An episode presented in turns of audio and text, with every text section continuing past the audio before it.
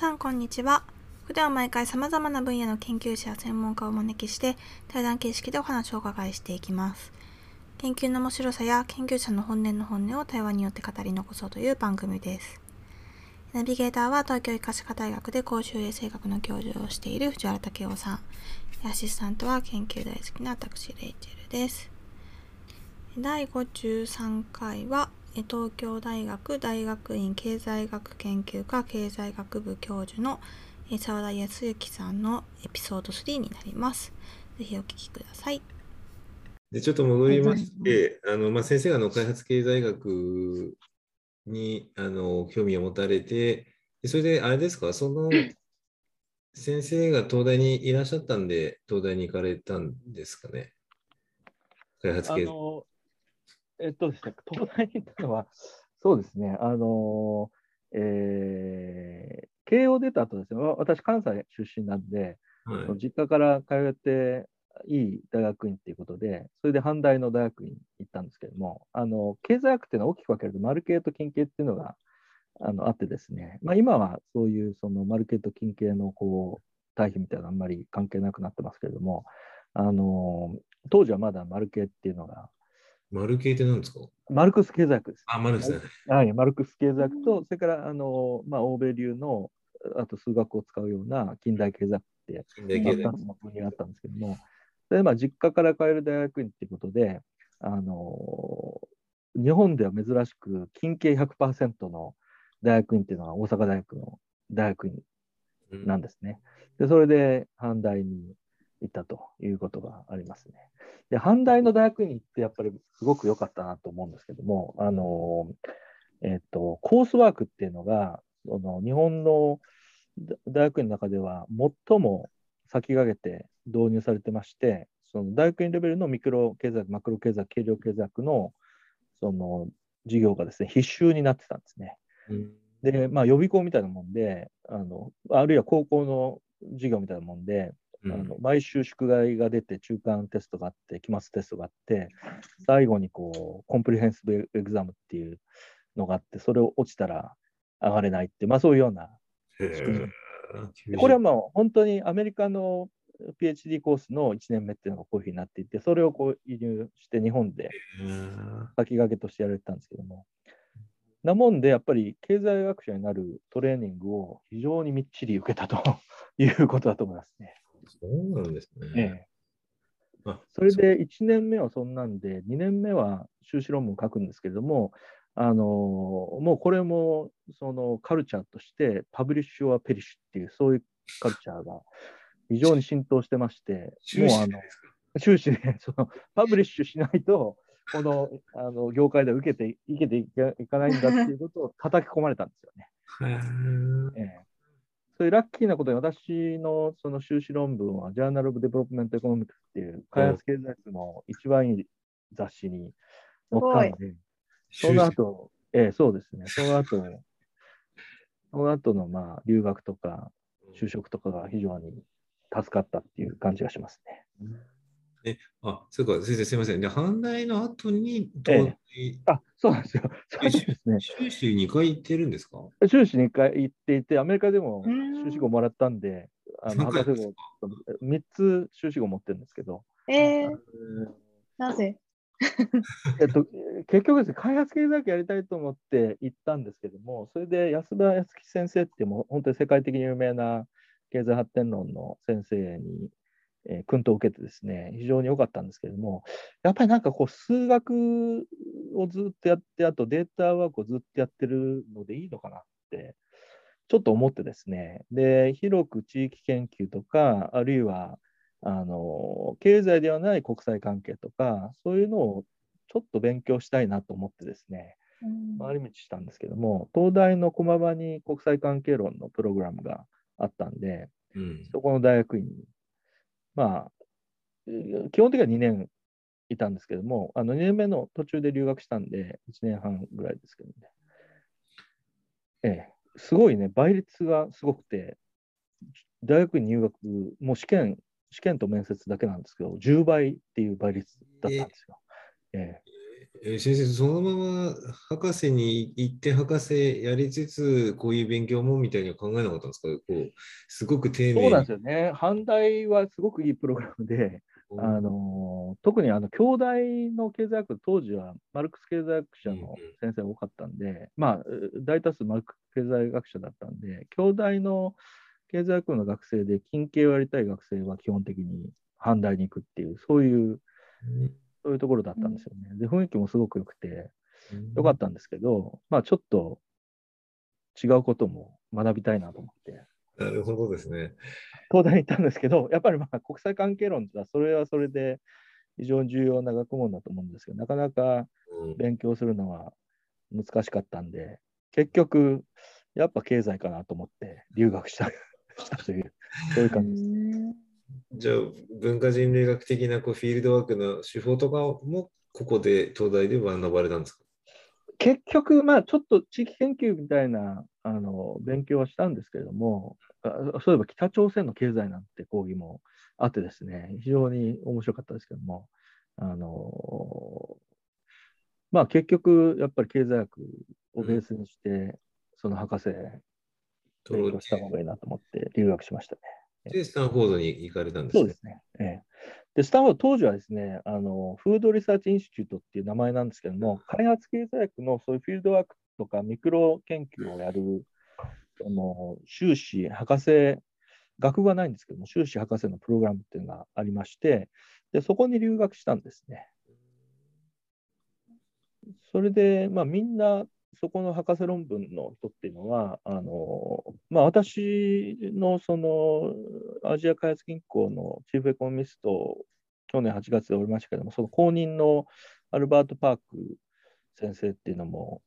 スタンフォードのあのそのプログラムご出身なんですけども、基本的にはみんなフィールドバックをやってですね、その今のチーフエコノミスト、アルバート・パークさんは、中国の内陸部に何年も住んでデータを取ってですね、分析するっていう、そういうことをやられてたんですね。それはあれですか、この、そういったのがやっぱ日本ではないから留学されたっていう感じですか？そうですね。うん。基本的には、あの開発経済学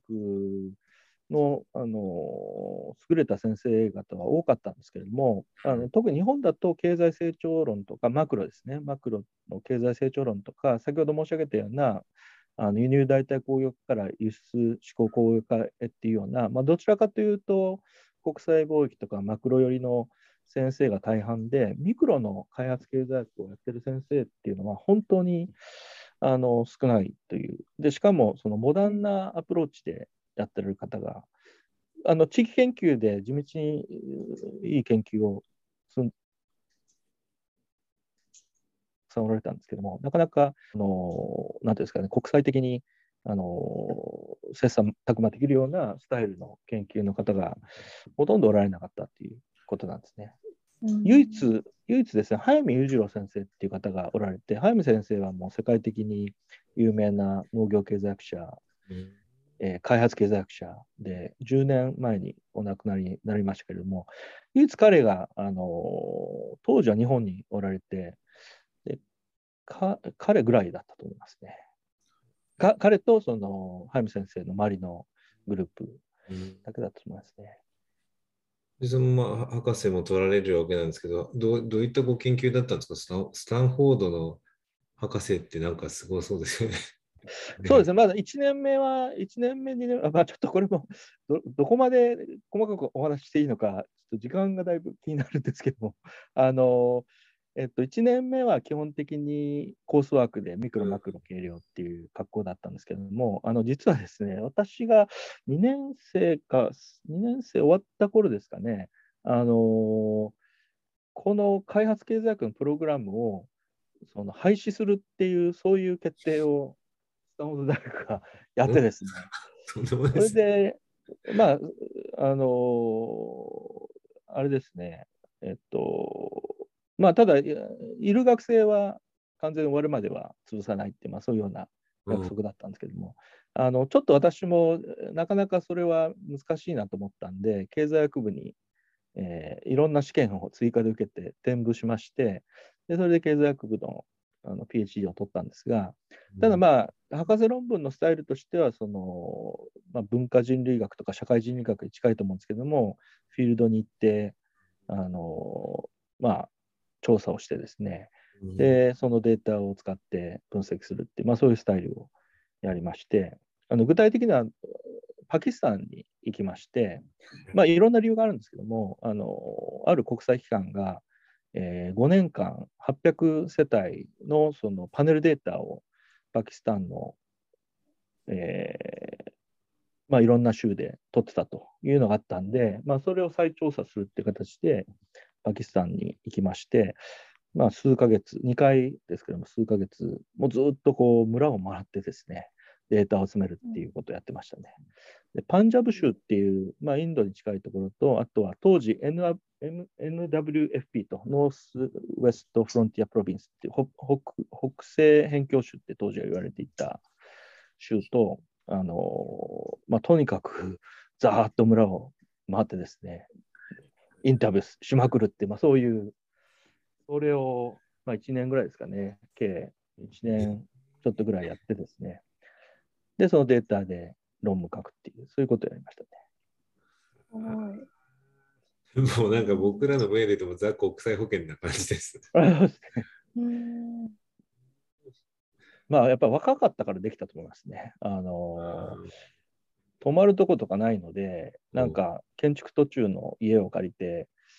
なんか周りの近所の人にちょっとこう、敷くものとかを借りて、そういうところで寝泊まりしたりとか してましたね。そうい。うのってお一人で？あ。いや、あの一応チームを組んでですね、あの現地のあの研究者のチームを5人ぐらい、こうエニューレーターって言うんですかね、そのインタビューのあの担当してくれる人を5人ぐらい、もうプロの人たちをお願いして、で、チームで回ってましたね。その、そのなん、なんですかね、モチベーションっていうのは、こう、これを明らかにしたいっていう何かっていうのは何なんだったんですか？そそれはね、あのー、子どもの教育のことをやってたんですよね。で、まあ、子どもの教育のデータを取ってて、まあ、2000人ぐらいの子どものデータを取って分析したんですけども、まあ、とにかく、まあ、子ども学校に行ってないと。うん、まあ、当時はその小学校のその MDG でその初等教育の完全普及っていうのが2015年までの目標で掲げられてましたけど、まあ、そういうのもままならない、90年代の終わりですから、ままならない感じで、で、まあ、子供が学校に行ってないと。それから、あとはその、えっ、ー、と、農業地域なんで、農村なんで、やっぱりもう不作になると子供を学校に行かせられなくなるということと、それからもう一つは、その、あれですね、男女の格差が非常に大きいと、ジェンダー格差が、まあ、異常に大きいということで、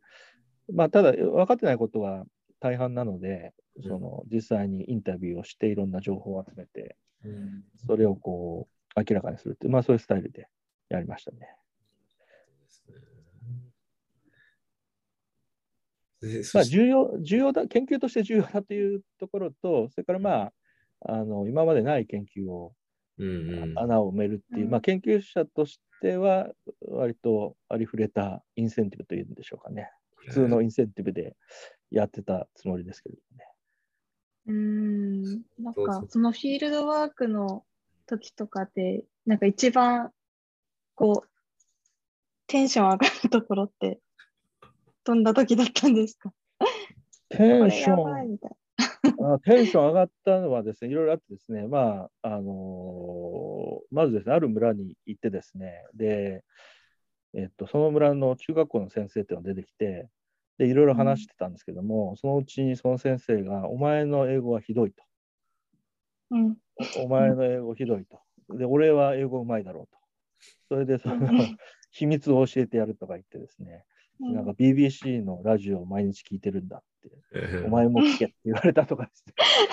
あとは、あの、インタビューしたら、その、お父さんが子供を連れてきて、あの、これ俺の子供だ、可愛いだろうとかいろいろ言っていて、で、当時私、スウォッチのちょっと派手な、うん、あの時計をしてたんですよね。で、そのうちそのお父さんが、この時計いいなと。で、うちの、うん、うちの息子と交換してくれ。で、あと、年配の、年配の、すごい年配の人がインタビューしてるやってきて、お前は何人だって、日本人だって言ったら、おお、そうか。俺は日本と、日本軍と戦ったことがあると。マレー半島で戦ったんだって、パキスタンのおじさん言ったりですね。まあ、そんな。あとは、あのやっぱりまあインタビュー2時間、1世帯に2時間ぐらいするんで、あのえっと、まあ、ある国際機関が、まあ、イフプリっていう国際、えー、食料政策研究所ってワシントン DC にある国際機関がその5年間ややった調査の次だったんですけども、あのまあ、やっぱり2時間拘束するんで、お金あげるのはまああんまり良くないんだけれども、あの一応、謝礼としては使えて残るもの、なんかその世帯にとって便利で残るものをあげた方がいいというので、まあ、昔は調理器具をあげたりしてたようなんですけども、うん、あの私はプラスチックのこういうカップ、チャイが飲める6つのカップで、綺麗な、うん、まあそんなに高くないんですけど、綺麗な箱に入って、写真がプリントされた綺麗な箱に入ったやつを持ってったんですけども、したらですね、えっと、20、20以上の村回ったんですけど、2つの村で同じコメントがあったんですが、お前なんだこれはと、あのテレビ持ってこいと言われたんですよ。ほんで、なんでかなと思ったら、あの、イフプリの調査で、お金が、予算が結構潤沢にあったときに、ラジオを持ってったことあるんですって。ラジオがまあ便利だし。で、それがあったもんで、14回調査したんですよ、イフプリは5年間で。で、私15回目なんですけど。でテレビ持ってこいっていうふうに。ラジオの次はテレビだろそう、そういうコメントが全く違う2つの村で同じコメントがあったんで、びっくりしました。すごい。生の声ですね。日本ではなかなかない。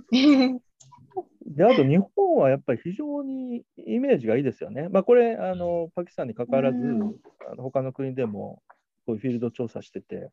感じることなんですけども、非常にこう日本に対するイメージは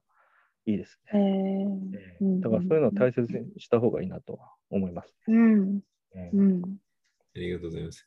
じゃちょっと時間もあれなので、一回、一分ちょっと休憩させていただきます。はい。あありがとうございます。